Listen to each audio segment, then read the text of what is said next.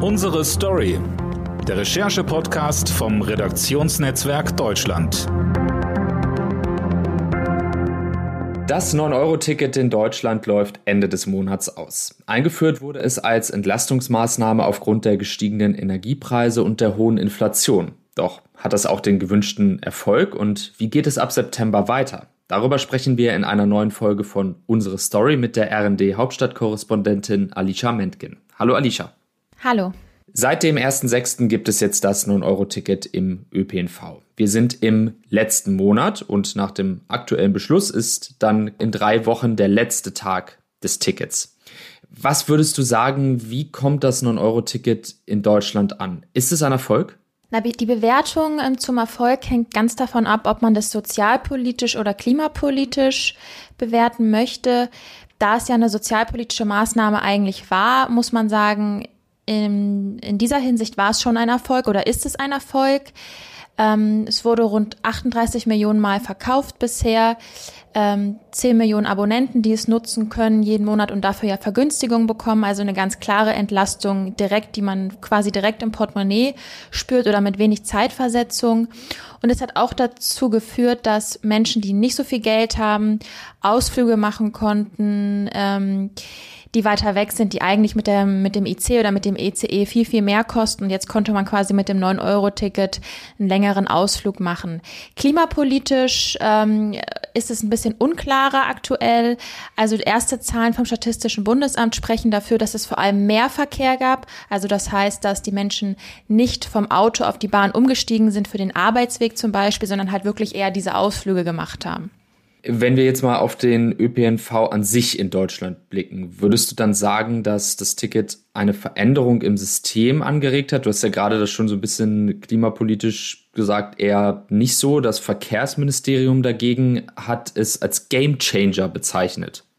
Ja, also es hat äh, klimapolitisch noch nicht so viel gebracht. Auch das liegt aber auch einfach daran, dass der ÖPNV in Deutschland noch nicht so weit ausgebaut ist. Ja, also die Bevölkerung auf dem Land, ähm, wo in manchen Orten der Bus einmal am Tag fährt, die haben dann nicht so viel von dem 9-Euro-Ticket und dann können sie auch nicht umsteigen und damit ähm, zur Arbeit fahren. Ähm, aber es hat insofern eine Veränderung angeregt, dass ja auch die Bevölkerung, die Gesellschaft will nicht so gerne zurück zu dem, was vorher war. Also Bundesländer wie Baden-Württemberg, wo es mehr als 20 Verkehrsverbünde gibt, das ist äh, viel zu undurchsichtig und intransparent für viele und zu kompliziert. Und einfach diese Einfachheit des Tickets, ähm, dass man mit einem Ticket in Hamburg äh, einsteigen kann in die Bahn, man kann aber auch mit Mün in München damit fahren. Das ist das, was es angeregt hat. Also eigentlich so eine Art ähm, Ansporn oder auch den politischen Druck, den es jetzt macht äh, äh, für, für den Bund. Und das meinte auch eigentlich ähm, das Verkehrsministerium mit dem Begriff Game Changer, so dass jetzt allen eigentlich klar ist, wohin die Reise geht. Welches Fazit ziehen denn die Verkehrsverbünde ganz konkret? Ähm, schließlich wurde jetzt im Vorfeld viel von einem drohenden Chaos, einer Unterfinanzierung, anschließend stark steigender Fahrpreise und viel mehr äh, gesprochen. Hat sich das jetzt so ein bisschen geändert? Du hast ja auch diese ganzen verschiedenen Ticketsysteme angesprochen. Ist da vielleicht auch so ein bisschen Umdenken in Gang gekommen, dass man sagt, man müsste sich generell ein bisschen angleichen? Also es ist in der Tat so, dass die Verkehrsverbünde sehr kritisch waren. Also die haben, äh, die wurden ja auch davon überrascht, die wurden ja auch nicht davor informiert. Ähm, sie mussten das natürlich umsetzen, aber die große Sorge war halt, dass die Menschen ähm, danach unzufrieden sein werden nach diesen drei Monaten, dass die Preise wieder auf dem alten Niveau sind. Und sie haben jetzt ja auch ein Anschlussangebot vorgeschlagen, und zwar das 69-Euro-Ticket, was wiederum in der Politik aber nicht gut ankommt, weil es ähm, aus Sicht vieler Verkehrspolitiker noch zu teuer ist, würde also Menschen nicht langfristig zum Umsteigen bringen ähm, und es auch nicht die Verbundstruktur aufbrechen würde, insofern, dass äh, Menschen sich dann dafür entscheiden würden, ich kaufe mir lieber das 69-Euro-Ticket als das Verbundticket, weil das Verbundticket oftmals dann doch günstiger ist. Aber man sieht daran trotzdem, dass es da, auch ein Umdenken stattfindet bei den Verkehrsverbünden.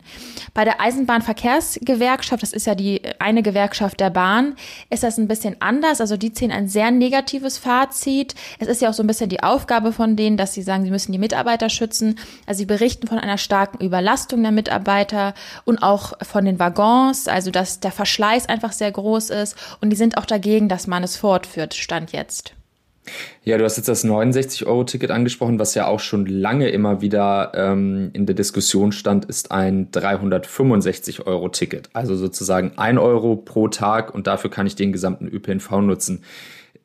Ist das jetzt was, was wirklich wieder in die Diskussion mit einbezogen wird oder ist das eigentlich ähm, auch nicht wirklich in der Debatte in, in, im politischen Berlin vorhanden? Also das 965-Euro-Ticket wird immer mal wieder erwähnt. Das hatte ja auch der CSU-Chef und Bayerns Ministerpräsident Markus Söder gefordert. De facto ist das aktuell nicht äh, der Fokus der Debatte. Also die Debatte geht innerhalb der Koalition eher, also zu dem, was ich höre, eher in Richtung 49 Euro Ticket. Das wäre in Summe dann nicht, das wären mehr als 365 Euro. Die Grünen sind ja jetzt vorangegangen. Die haben ein Konzept vorgestellt, dass sie fordern ein 29 Euro Ticket für bestimmte Regionen, also dann auch bundesländerübergreifend, aber trotzdem Regionalticket und ein 49-Euro-Ticket, was dann bundesweit gelten würde. Und das ähm, 29-Euro-Ticket, was aber halt nur für Regionen, gewisse Regionen gehen, ähm, gelten würde, wäre ein bisschen weniger als 365 Euro im Jahr. Was sind denn generell Kritikpunkte am 9-Euro-Ticket, die jetzt in den vergangenen ähm, Monaten aufgekommen sind? Also die Kritikpunkte gehen vor allem gegen das Konzept an sich. Also 9 Euro für jeden, der das will, äh, Gutverdiener, Geringverdiener, ähm, wurde insofern abgelehnt, dass das natürlich eine Art Streueffekt ist für alle. Ja, also es ist keine gezielte Entlastung. Es ist jetzt keine Entlastung, die nur für einkommensschwache Haushalte ist. Ja, so theoretisch kann es ja jeder benutzen. Das war vor allem die Kritik auch von der Unionsfraktion im Bundestag. Und natürlich auch der Preis, also 2,5 Milliarden kostet das den Bund für drei Monate. Das ist eine immense Summe. Ähm, und dafür, dass es nur drei Monate gilt, also eine Art Strohfeuer, äh, war die Kritik daran auch sehr groß, auch innerhalb der Koalition übrigens, ähm, weil vor allem die Grünen und die SPD äh, auf den Ausbau des ÖPNV pochen und dafür mehr Geld äh, mobilisieren wollen. Und dann gibt's halt diese 2,5 Milliarden, die nur für drei Monate ähm, gelten und dann ja auch noch dafür sorgen, dass äh, die Waggons und, und Züge einen starken Verschleiß erleben. Ja, jetzt ist Ende des Monats auf jeden Fall erstmal Schluss und äh, Finanzminister Christian Lindner hat ja am äh, vergangenen Wochenende schon gesagt, dass eine Fortführung so auf keinen Fall möglich ist. Warum nicht? Was für Gründe hat er da genannt? Na, laut Finanzminister Christian Lindner ist einfach das Geld nicht da. Ich habe ja auch gerade schon angesprochen, es ist wirklich sehr teuer. Es ist auch für den Bund nicht zu leisten, ähm, diese, dieses 9-Euro-Ticket dauerhaft fortzuführen für diesen Preis. Und auch äh, für die Länder wäre das nicht leistbar, das jetzt zur Hälfte zu tragen oder ja sogar noch mehr. Also daher hat er schon recht. Ähm, was Lindner aber auch sagt, und das finde ich eigentlich interessant, man müsste das Geld, also sinngemäß, man müsste das Geld dann woanders finden. Und das habe ich eher so interpretiert, als ob er sagen würde zu seinem eigenen ähm, ja, Parteikollegen, Verkehrsminister Volker Wissing, ja auch von der FDP, zu sagen, salopp gesprochen, wenn du das weiterführen willst, in welcher Form auch immer, musst du in deinem Verkehrsetat das Geld finden. So würde ich das interpretieren. Die Frage ist jetzt, ähm, die sich daran halt anschließt, wie viel wollen die Länder auch wirklich zahlen? Da sind die Länder sich auch überhaupt nicht einig, ob sie überhaupt was zahlen und dann wie viel und wie viel würde der Bund zuschießen. Lindner selbst hat ja mit äh, seiner Aussage in Form eines Tweets für ziemlich Furore gesorgt, indem er von einer Gratis-Mentalität ähm, beim öffentlichen Personennahverkehr gesprochen hat. Er hat natürlich in dem einen Sinne recht, dass Menschen auf dem Land oft nicht viel vom 9-Euro-Ticket haben und das ja dadurch mitfinanzieren. Du hast es selbst auch schon gesagt, wenn nur einmal am Tag morgens hin, abends zurück ein Bus fährt, ist die Frage, ob ich den pünktlich zu meinen Arbeitszeiten nehmen kann. Gleichzeitig muss man ja aber auch feststellen, dass ÖPNV-Nutzer den Tankrabatt mitfinanzieren, wovon sie ja dann selbst auch nicht haben, wenn sie nicht mit dem Auto fahren. Liegt da jetzt aber ein grundsätzliches Problem in Deutschland, also dass einzelne Fortbewegungsmöglichkeiten immer in Konkurrenz zueinander gesetzt werden und dadurch ja eine ja sinnvolle und benötigte Verkehrswende irgendwie ausbremsen? Also die Analyse teile ich. Also erstmal trifft die Aussage von Christian Lindner, das ist jetzt meine Meinung, nicht den Ton der Zeit, in einer Zeit, wo wirklich Menschen äh, um sich darum sorgen, ob sie im Winter noch genug zu heizen haben. Mir geht's wirklich nicht um Gratis-Mentalität. Ähm, und grundsätzlich leben wir ja auch in einem Sozialstaat, wo jeder Steuern zahlt und, ähm, und davon Dinge finanziert werden, die nicht jedem gleichermaßen helfen, von dem, denen nicht jeder gleichermaßen profitiert. Aber was ich eher beobachte in der Debatte zur Verkehrswende ist, dass Stadt- und Landbevölkerung gegeneinander ausgespielt wird. Also das hat man beim 9-Euro-Ticket gesehen, das macht ja auch Christian Lindner.